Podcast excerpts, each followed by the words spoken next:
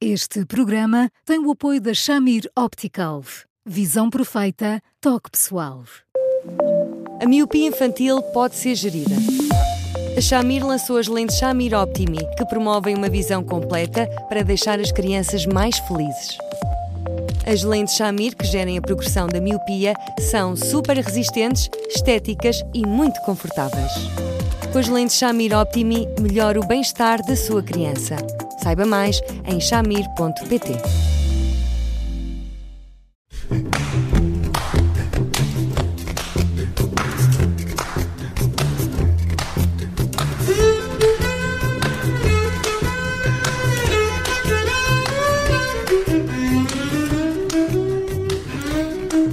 Esta semana, no Porque Sim Não é Resposta, já abordámos o sistema de ensino através do e-mail de uma mãe.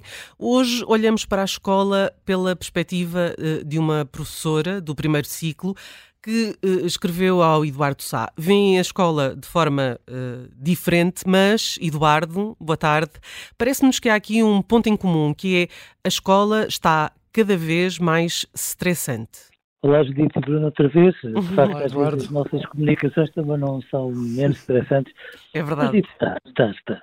E, e, agora, do ponto de vista de professores, porque eu acho que era importante que, de certa forma, aproveitássemos este, este mail.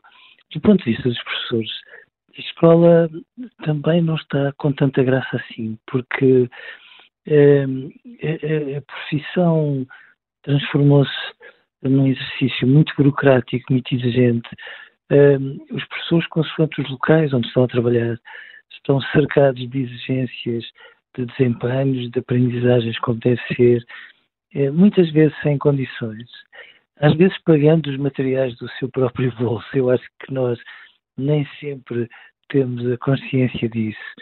Com um estado de, de envolvimento naquilo que fazem muitíssimo maior do que às vezes passa para a opinião pública. E, portanto, este registro todo torna, de facto, eh, a profissão de professor muito difícil e ela própria muito estressante. Acresce que os miúdos dão uma importância imensa ao papel de um professor, não só por aquilo que ensina, mas por aquilo que ele é como pessoa, pelo entusiasmo que coloca, pela capacidade de saber ouvir, até pela maneira como é hábil em pô-los na linha, sem escrever todos direitinhos, como é evidente, mas uh, quando eles às vezes são um bocadinho insolentes, como todas as crianças saudáveis, para perceberem até, até onde é que podem ir uh, em função do coração daquele professor.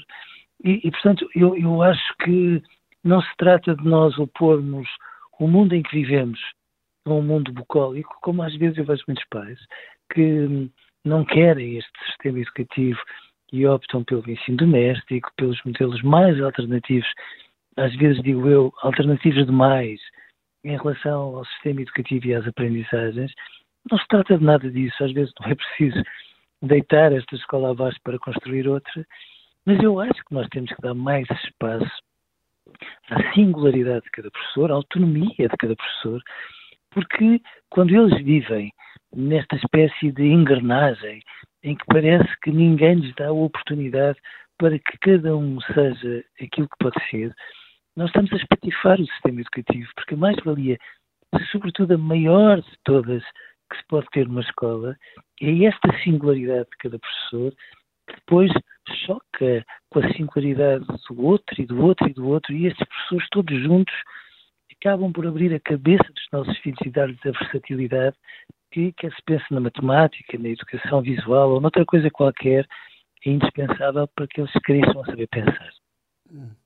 Eduardo, e há aqui um outro dado que não é mencionado por esta ouvinte, por esta professora, nem sabemos qual será a idade dela, mas que é o envelhecimento da classe docente, dos professores. Quem tem filhos no ensino uh, público, no ensino básico, assiste a isso, tem consciência disso. Pode ser também um fator que uh, reforça esta sensação de cansaço e de desilusão com, com o ensino? Eu, por acaso, não, eu, eu não, tô, não tenho bem essa ideia, para dizer a verdade. Eu acho que os professores, independentemente da idade, gostam mesmo muito de ser professores. Gostam, dependem muito da sua profissão até para se sentirem bem como pessoas. E, portanto, eles envolvem-se em tudo isso, sendo certo que os professores mais velhos não têm a paciência e, e a meu ver, bem, para serem desconsiderados às vezes com uma espécie de epidemia típica de reuniões sobre reuniões em que se discute tudo e não se discute nada, e com esta burocratização absurda que a profissão docente acaba por ter e que muitas vezes rouba todo o gozo de dar aulas, que é aquilo que de facto as pessoas mais gostam, é transmitir conhecimentos e de estar com os seus alunos. E, portanto, eu não acho que serem mais velhos faça com que de repente isto se torne mais difícil. Agora, aquilo que mim preocupa é que haja uma, um, um, índice muito, muito assustador de professores eh, com muita idade. E a mim preocupa-me porque eu tenho a noção que leva muitos anos a formar-se um professor. Um professor precisa de quilómetros e quilómetros e quilómetros de aulas. Leva muitos anos e eu tenho a noção que quanto mais tempo eles têm como professores, melhores professores se tornam. E, e, e, às vezes eu acho que se fala disso com muita leveza, porque eu acho que quando um professor se vai embora, é uma biblioteca que se apaga. E, e portanto, neste contexto, a mim não me preocupa tanto que haja uma porcentagem muito envelhecida de professores. A mim preocupa-me é que aqueles que chegam de novo não possam matizar-se com outras idades mais velhas e aprender com os mais velhos porque é essa mistura toda que dá à profissão docente uma singularidade absolutamente única. É, é, esta professora diz eh, algumas coisas eh, que são fortes. Eh, fala em atrocidades na escola, do poder excessivo das direções, omissão de intervalos, professores com medo, crianças que fazem e editam as regras e pais incapazes de cooperar. Isto é uma visão um, demasiado negativa ou está mais próxima da realidade? Judite, eh, nós os três gostamos muito, muito, muito das pessoas que nos escrevem, não é? Porque o fazem com uma transparência absolutamente tocante. E eu não acho, sinceramente, que seja uma visão tenebrosa. É um desabafo, é um desabafo uhum. sério que vem das entranhas de alguém que gosta muito da escola e que não se está a rever assim tanto nela. Vamos lá ver. Eu acho muito importante que haja direções de escola. Conheço imensas direções de escola que são incríveis, que têm à sua frente eh, professores que têm um lado romântico da educação que cativa todos os colegas e os leva para ali adiante. E conheço direções de escola que são num registro absolutamente autoritário que eu julgava que já não existia em Portugal desde há muitos, muitos anos, mas existe, mas que é tolerado pelos seus pares e que não só não devia ser tolerado, como devia ser até denunciado. É depois verdade esta questão dos recreios, porque há as escolas que, à boleia de não terem pessoal eh, auxiliar, vão cortando nos recreios e cortam, cortam, cortam, e em muitas escolas há demasiados recreios de 5 minutos eu não acho que isto seja bem um recreio. E eu acho que o recreio é absolutamente indispensável para o sucesso e o rendimento escolares.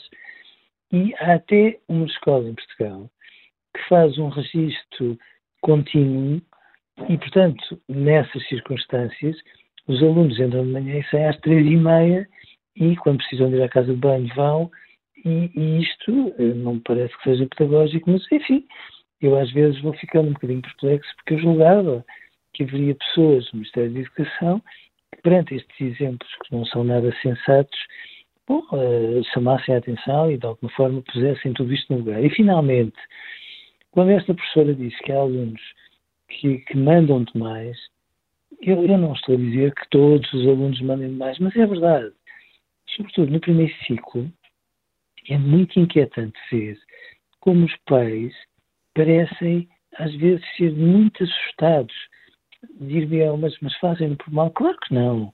Uh, mas são muito assustados quando se trata de definir regras, definir caminhos e tudo mais. E se calhar um destes dias temos que fazer mesmo um programa sobre a autonomia das crianças, porque as crianças têm uma autonomia cada vez menor e ao mesmo tempo definem regras e condutas da própria família muito para além do razoável. Claro, quando chegam à escola e têm a ideia de que mandam num jogo a torto e direito dentro de casa, claro que quem paga um bocadinho são os professores, porque de repente levam com estas reivindicações e, e, e, estes miúdos, que são miúdos que querem muito aprender e querem muito um professor a sério, às vezes criam tantos problemas, às vezes tão graves um professor, que eu percebo que uma professora pensa assim, pronto, aqueles três com certeza me vão perceber, deixem-me desabafar, por favor, porque isto tudo junto aqui dentro de mim parece fazer-me mal.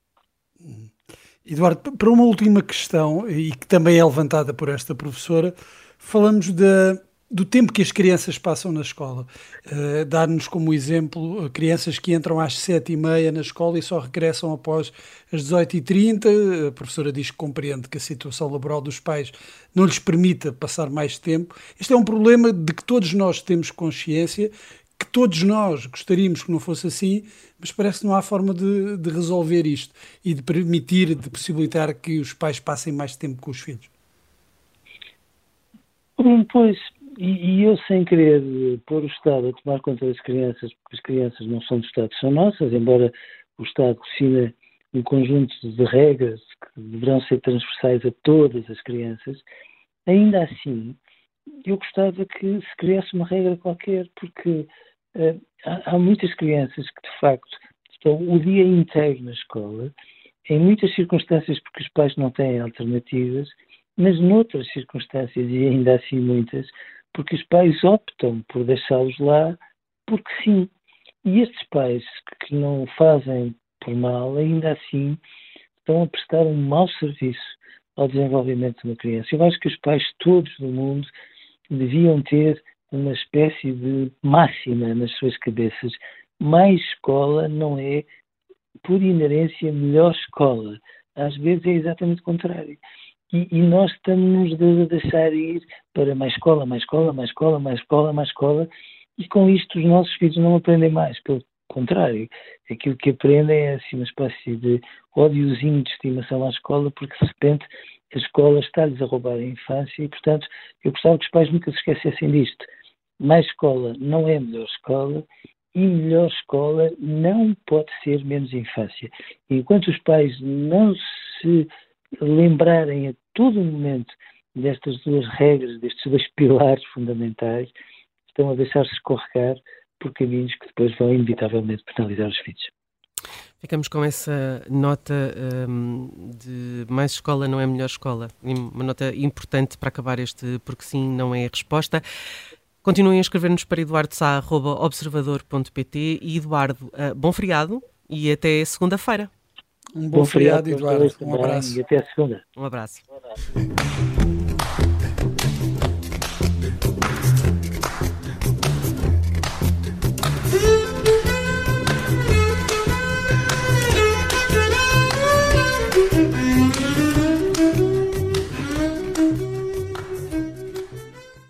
Este programa tem o apoio da Shamir Optical. Visão perfeita, toque pessoal.